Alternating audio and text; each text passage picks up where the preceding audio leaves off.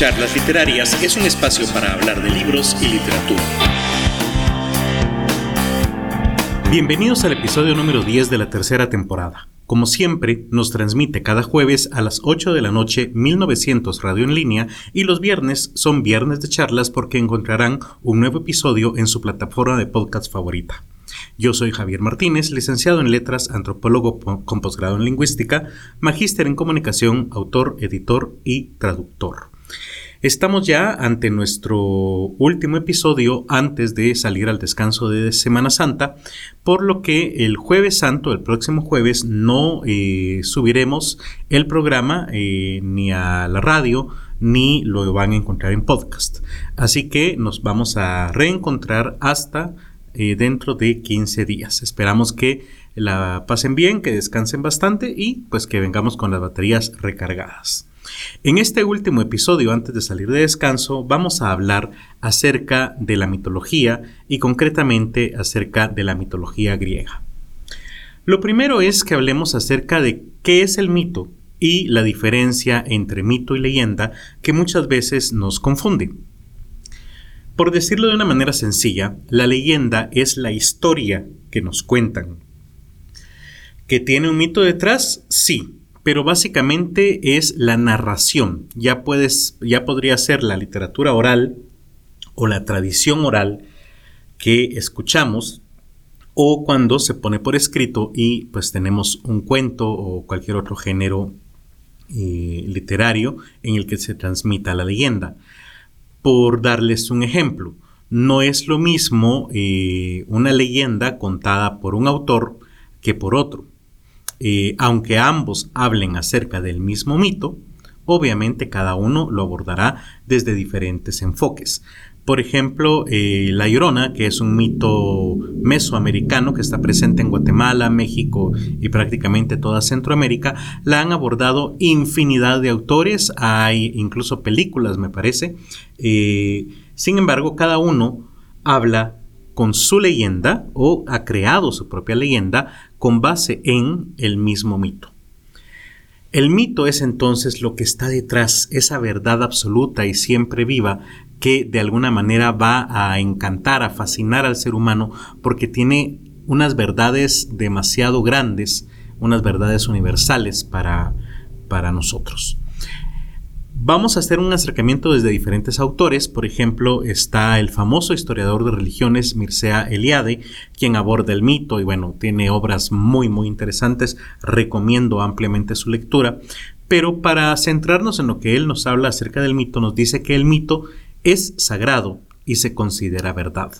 Esto es importante.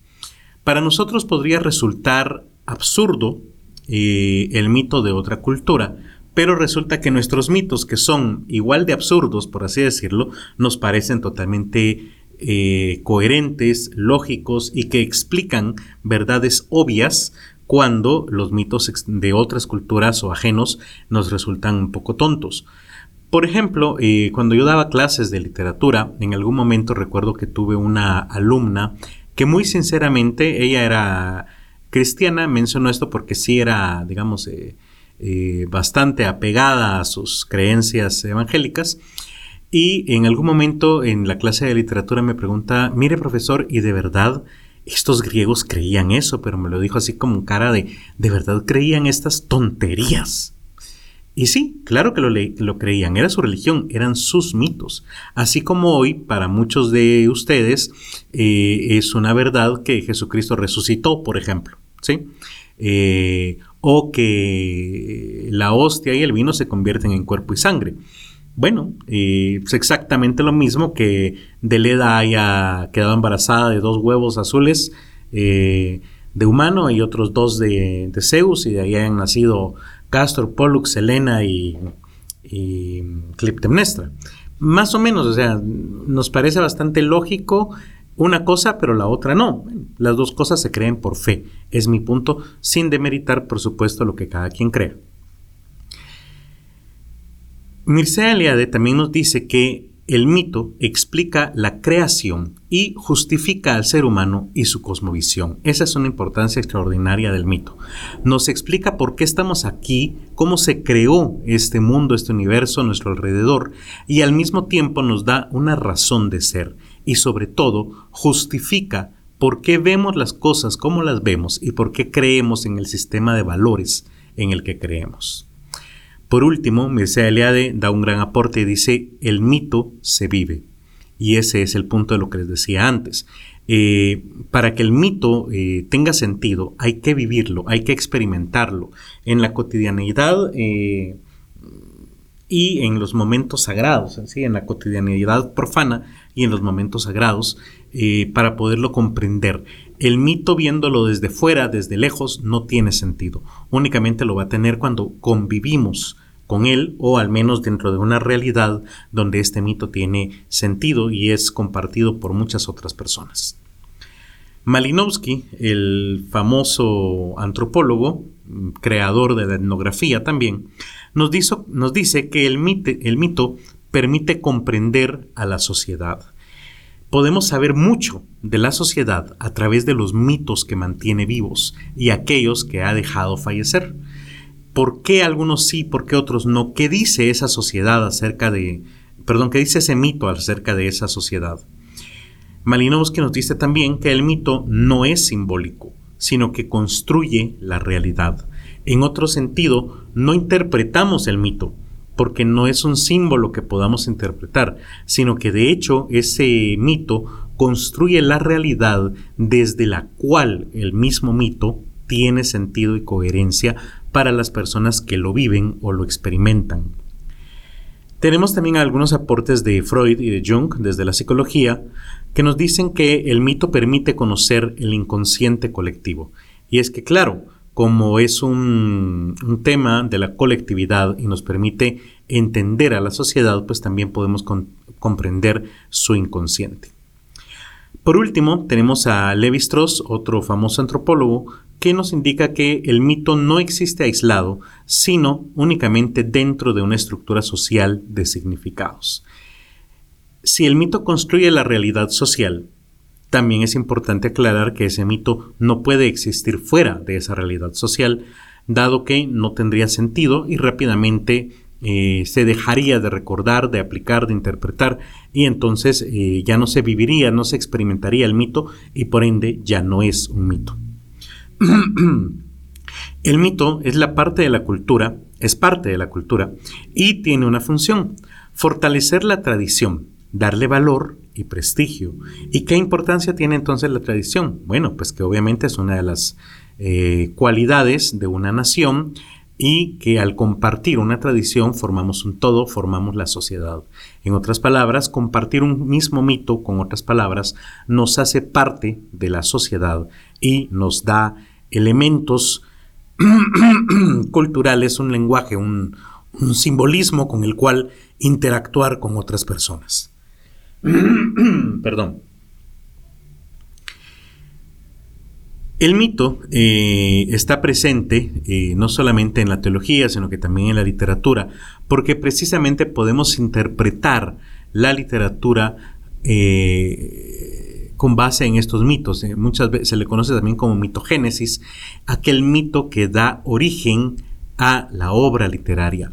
No quiero decir o no estoy hablando únicamente de aquellas obras literarias que se basan en un mito, como por ejemplo, qué sé yo, eh, eh, escribir una, por ejemplo, el, eh, ay, se me fue el nombre ahorita, La casa de Asterión de Borges, que literalmente nos cuenta el mito del Minotauro desde su punto de vista, que por cierto recomiendo ampliamente esta lectura, sino que también se refiere a cualquier otra obra que de una u otra manera nos está contando el mito. Si estamos hablando de una novela donde un hermano está celoso del otro y termina dañándolo en algún sentido, aunque no sea que lo mate, pues estamos hablando de Caín y Abel, obviamente, ¿sí? Si estamos hablando de, no sé, de, de un muchacho que tiene problemas de autoridad con el padre y de alguna manera lo reta. Estamos hablando de Edipo, ¿sí? No necesariamente tenemos que contar la historia de Edipo, que por cierto sí la voy a contar en este episodio. Y por último, eh, lo importante es que el mito se vive como religión, literalmente. Recordemos lo que les contaba hace un momento acerca de esta alumna que veía incoherente, absurdo, eh, casi gracioso los mitos griegos, pero eh, pues no le hizo gracia, por cierto, cuando le hice notar que los mitos cristianos eran un poco igual de, sin el poco, eran claramente igual de absurdos de si se comparaban fuera de un contexto cristiano. Los dioses representaban en la mitología griega las pasiones humanas. Recordemos eh, lo que nos dice el famoso eh, Nietzsche acerca de lo apolíneo y lo dionisiaco. Lo apolíneo, todo lo relacionado con Apolo, nos decía Nietzsche, es aquello que tiene que ver con la medida, con el conocimiento, con el autoconocimiento, pero al mismo tiempo eh, lo dionisiaco es lo que tiene que ver con la pasión, con los instintos, con el, dejarse llevar, digámoslo así.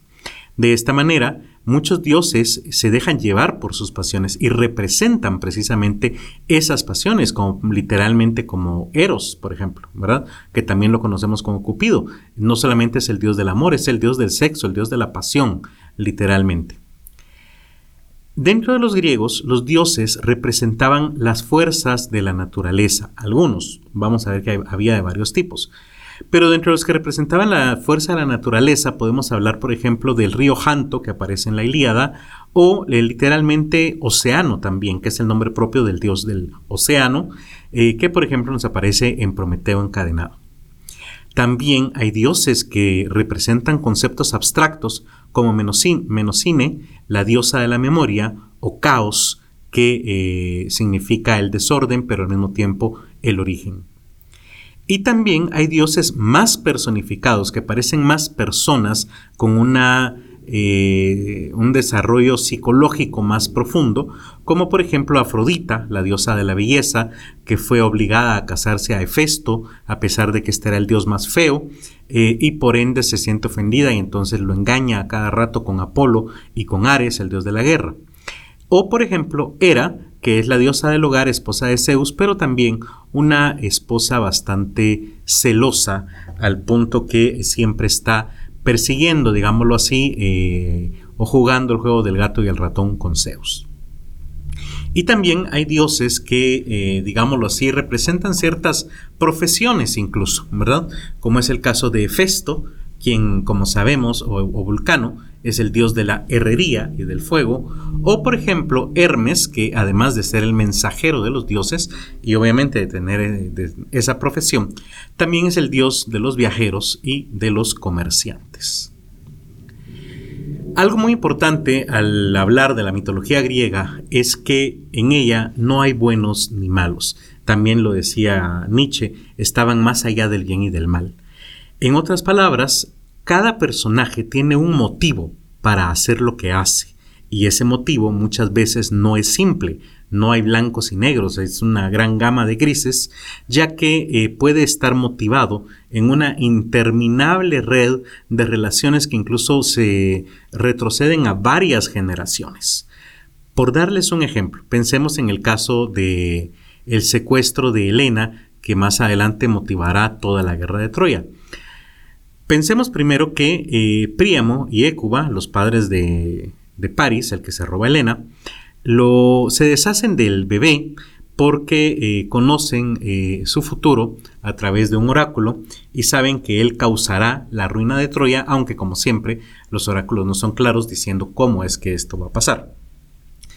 Por lo tanto, París crece como pastor y ahí como pastor es casi al azar elegido por Zeus para resolver el problema de la manzana de la discordia. ¿Cuál era ese problema? Estaban tres diosas en el Olimpo hablando, eran Hera, la esposa de Zeus, diosa de la casa y del hogar, Afrodita, hija de, Zeus, eh, pero diosa de la belleza y del amor, y Atenea, la únicamente hija de Zeus y diosa de la sabiduría y su hija favorita. Cae una manzana de oro al pie de las tres diosas y tiene un papelito que dice para la más bella o para la más hermosa. Obviamente, las tres se agachan a querer recoger la manzana y empiezan a pelearse por para cuál de las tres iba dirigida. Entonces deciden pedirle a Zeus que interceda y decida a quién le va a dar la manzana. Obviamente Zeus no es tonto y decide que él no va a entrar en ese problema porque decida dársela a quien decida, recordemos que una es su esposa, la otra la diosa de la belleza y la otra su hija favorita, va a quedar mal con las otras dos. Así que decide que sea un humano el que tome la decisión y al azar elige a Paris. Cada una de las diosas trata de sobornar al humano Paris con diferentes regalos. Hera le ofrece tener una vida larga, una esposa fiel y ser feliz en el matrimonio. Atenea le ofrece convertirlo en el hombre más sabio del mundo, y Afrodita le ofrece convertirlo en el hombre más guapo y que tendrá a la mujer más hermosa. Obviamente elige a Afrodita, y esto va a desencadenar muchas cuestiones más adelante. Luego tenemos, por ejemplo, a la misma Helena, que es hija de Zeus y de Leda, que por cierto es media, eh, termina siendo medio hermana de Clitemnestra, quien a la vez es esposa de Agamenón, que a la vez es hermano de Menelao y Menelao es el esposo de Helena. Así que estaban emparentados por muchos lados. Pues bien, resulta que Paris regresa a Troya, es reconocido como príncipe y entonces es enviado en una misión a Esparta, el reino de Menelao, para hacer las paces ya que han pasado años con estos dos um, reinos eh, en guerra. Ahí conoce a Helena y se enamoran. Aunque esto no queda muy claro, se enamoran, es el destino, son los dioses, es Afrodita cumpliendo su palabra. El punto es que tampoco queda claro en toda la mitología griega si Helena se va con él a propósito. Recordemos que él es el hombre más guapo del mundo. Aunque no lo fuera, Helena es la mujer más hermosa del mundo y se le había prometido a París, Afrodita, que la iba a tener, o no sabemos si él la secuestra en contra de su voluntad. Eh, hay en la Ilíada escenas que pueden apoyar cualquiera de estas teorías. Entonces, ¿fue raptada? No lo sabemos. ¿Se fue por decisión propia? Tampoco lo sabemos. ¿Se va por influencia de Afrodita? Tampoco lo sabemos. Simplemente hace lo que hace y hay justificación para todo. Lo hizo bien, lo hizo mal, cumplió su destino, le fue infiel a Menelao, eh, aceptó el amor.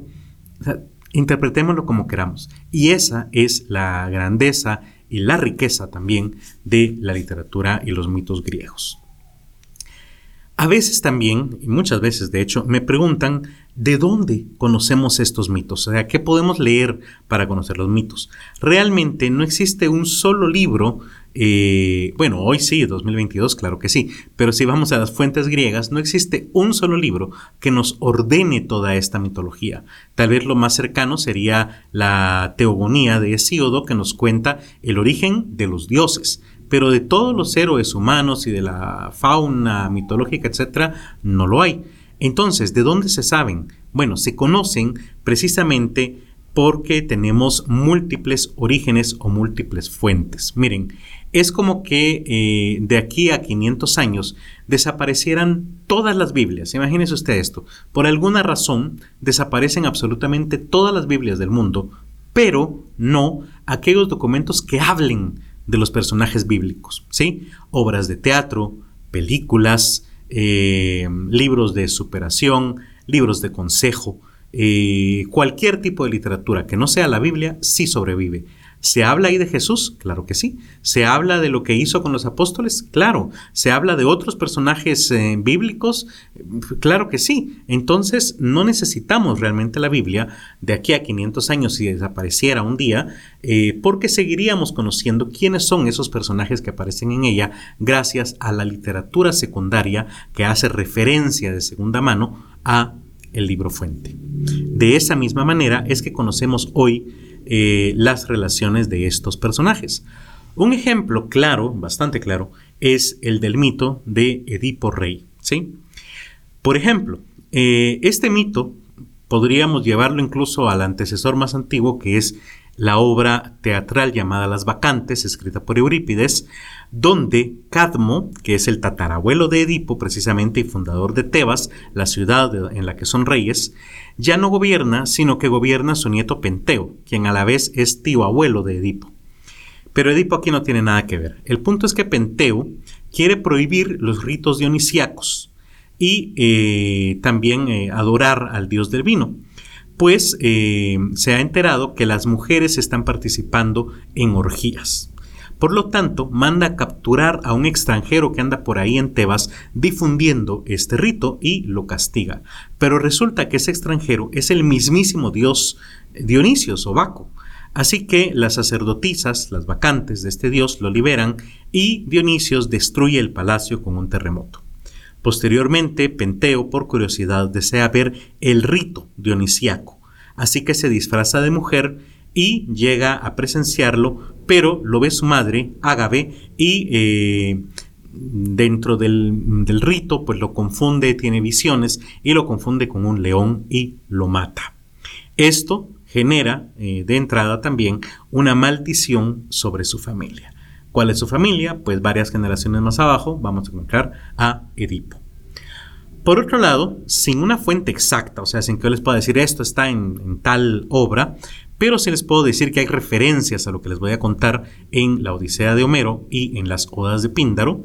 Tenemos la historia de Layo, quien es el papá de Edipo, el que fue asesinado por él mismo. Layo también es bisnieto de Cadmo. Este se exilia en Pisa y ahí el rey local que se llama Pélope le confía a su hijo que se llama Crisipo para enseñarle a conducir caballos.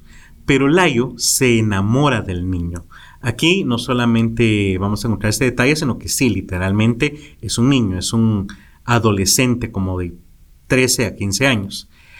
Por lo tanto, Layo lo rapta, lo viola y lo mata. ¿sí?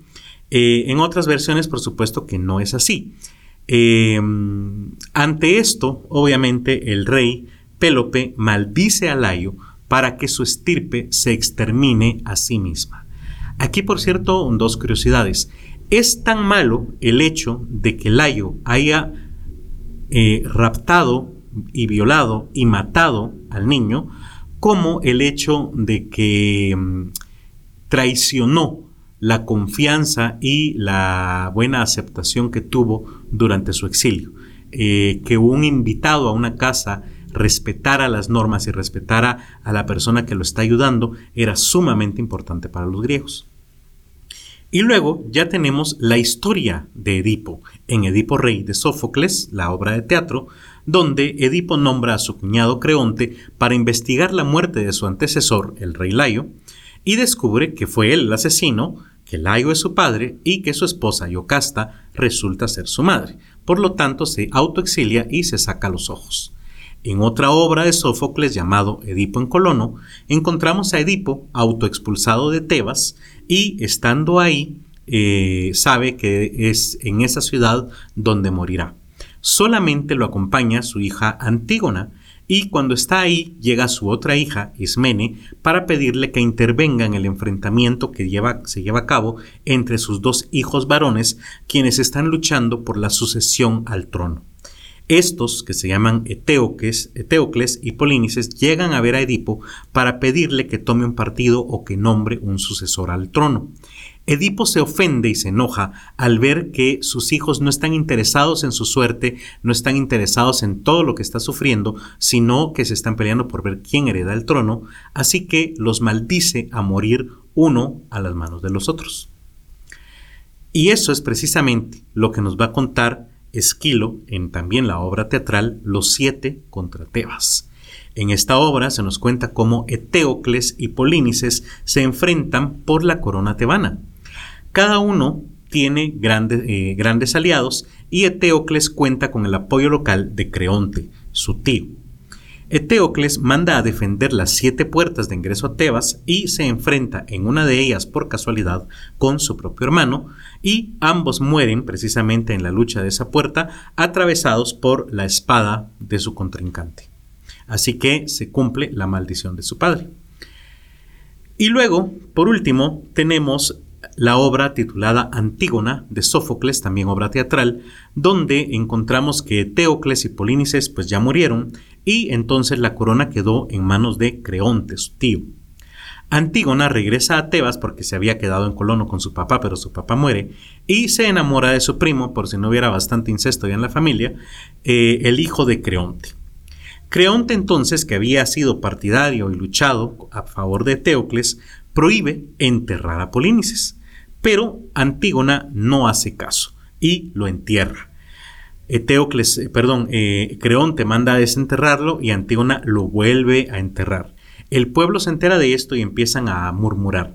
Ah, que de al pelo, como es Antígona, la hija del rey anterior, no le caen los castigos que dijeron que le iban a dar, porque tiene cuello, porque es de la familia real, etc. Y entonces Creonte se ve de alguna manera obligado a demostrar que los castigos son iguales para todos. Pero lo que realmente nos está mostrando la obra es un enfrentamiento entre la ley humana y la ley divina. Antígona, como hermana de eh, Polínices, tiene la obligación divina de enterrar a su familiar, pero también como ciudadana tebana tiene la obligación de obedecer la ley del rey Creonte de no enterrarlo. Entonces, ¿qué es más importante? Ella lo debate y llega a la conclusión que lo más importante es la ley divina. Así que vuelve a enterrar a su hermano y le toca recibir el castigo de Creonte, que es ser enterrada viva. Así que apenas la entierran, ella se suicida en eh, la caverna donde la han dejado enterrada. Entonces vemos que eh, el mito de Edipo no solamente lo encontramos en un libro, sino que lo encontramos en, varios. Eh, más o menos son seis o siete documentos distintos y entre todos nos cuentan entonces, ahora sí, la historia entera de la familia maldita que le llaman algunos o eh, la familia de Edipo, ¿verdad? También es importante recordar que la mitología griega mm, tiene diferentes em, organizaciones y etapas y momentos. Por ejemplo, eh, están los dioses antiguos, entre los que debemos mencionar a los titanes, que es en sí una raza de dioses, incluso anteriores al dominio de Zeus. De hecho, son contemporáneos de Caos. Y tenemos también que entre esos dioses antiguos muchos son de los ya mencionados dioses conceptuales o también dioses de la naturaleza, como Urano, el cielo, o Gea, que representa la tierra, o el mismo océano, que representa el océano, obviamente. Luego tenemos a toda una generación de dioses nuevos, donde encontramos básicamente a los hijos de Zeus con Hera, así como a los hijos de Zeus con otras mujeres y diosas. Tal es el caso, por ejemplo, de Dionisios, hijo de Zeus y Seleme. ¿Se acuerdan que cuando hablé de Cadmo dije que su nieto no, no estaba de acuerdo con los ritos a Dionisios. Bueno, esto era porque Dionisios inicialmente no era reconocido como un dios. Y lo que pasó es que fue escondido por Zeus porque Hera había ocasionado la muerte de Semele eh, por celos al ver que su esposo estaba teniendo relaciones con esta mortal, ¿verdad?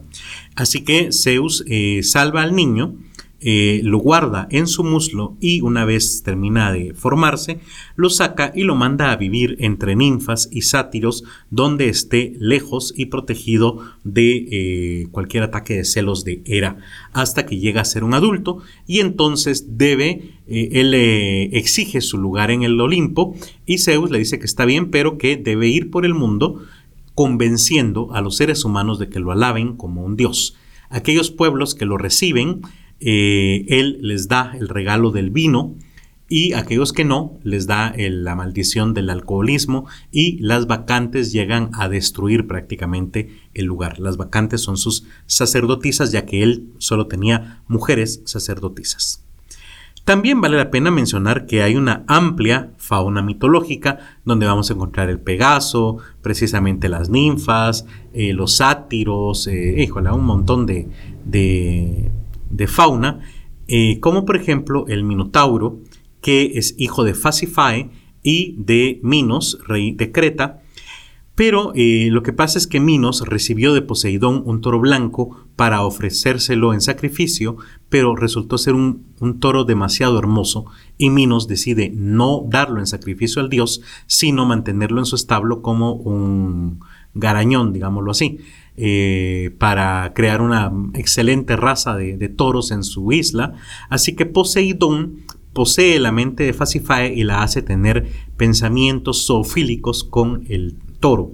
De tal manera que ella eh, obliga a Dédalos a fabricarle un disfraz de vaca para que eh, para poder tener relaciones con el toro y es de eso, de ahí, de donde ella queda embarazada del Minotauro. Por último, también dentro de la mitología se habla de los héroes. Estos son humanos, algunos eh, semidioses. Lo importante, eh, entre ellos, por ejemplo, está Ulises u Odiseo, Aquileo, Héctor, Menelao, etc. Teseo también, por supuesto. Pero es importante que reconozcamos que el héroe griego es muy diferente al actual héroe cristiano. ¿Por qué? El héroe cristiano actual está de alguna manera ligado a Cristo, la figura de Cristo, de Jesús, donde se sacrifica para salvar a los demás. Por ende, en nuestra sociedad, la idea de un héroe está asociada, por ejemplo, con aquel policía que arriesga su vida, aquel eh, bombero que se expone al fuego para salvarnos, o el soldado que está dispuesto a dar la vida por defender la patria. Para los griegos, un héroe era completamente distinto. Era aquella persona que destacaba de dentro del montón, aquel que podía hacer actos tan extraordinarios que aún en vida sabía que iba a pasar a la historia. ¿Y por qué era esto importante? Porque los héroes griegos no creen en la vida después de la muerte. ¿sí? Recordemos que ellos se iban al Hades. Eh, todos juntos, no habían ni buenos ni malos. Entonces, eh, solo aquel que lograba hacer cosas tan grandes para inspirar a los poetas como Píndaro, por ejemplo, en la poesía lírica, para dejar su historia, eh, su, bueno, sí, sus hechos en la historia, iban a pasar eh, siendo recordados en la tierra. ¿sí?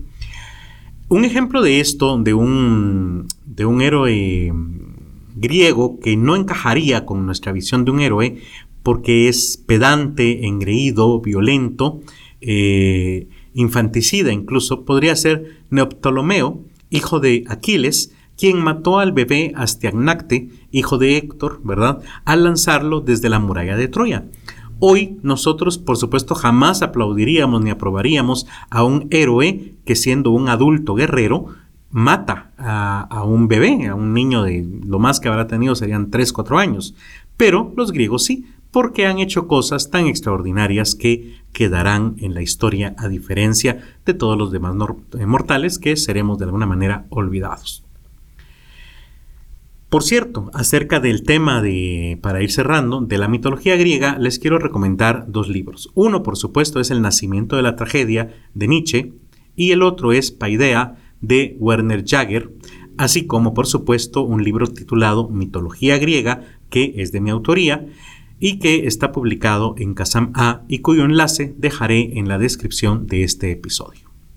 Como saben, mi nombre es Javier Martínez y me encuentran en todas las redes sociales como Pacam y los invito a seguir a nuestro patrocinador, la editorial Kazam A, en Twitter, YouTube, Facebook e Instagram. La encontrarán como arroba Kazam A con H al final. Y si nos quieren apoyar, por favor comenten, compartan este episodio y, por qué no, también compren los libros de la editorial Kazam A. Nos escuchamos el próximo, bueno, no el próximo, hasta dentro de 15 días, cuando sea un viernes de charlas. Charlas Literarias es producido y grabado en el estudio de la editorial Kazam A. Encuentra este y otros episodios en Spotify, Google Podcast, Apple Podcast, YouTube y otras plataformas similares. Contáctanos en Facebook y Twitter como arroba charlasliter.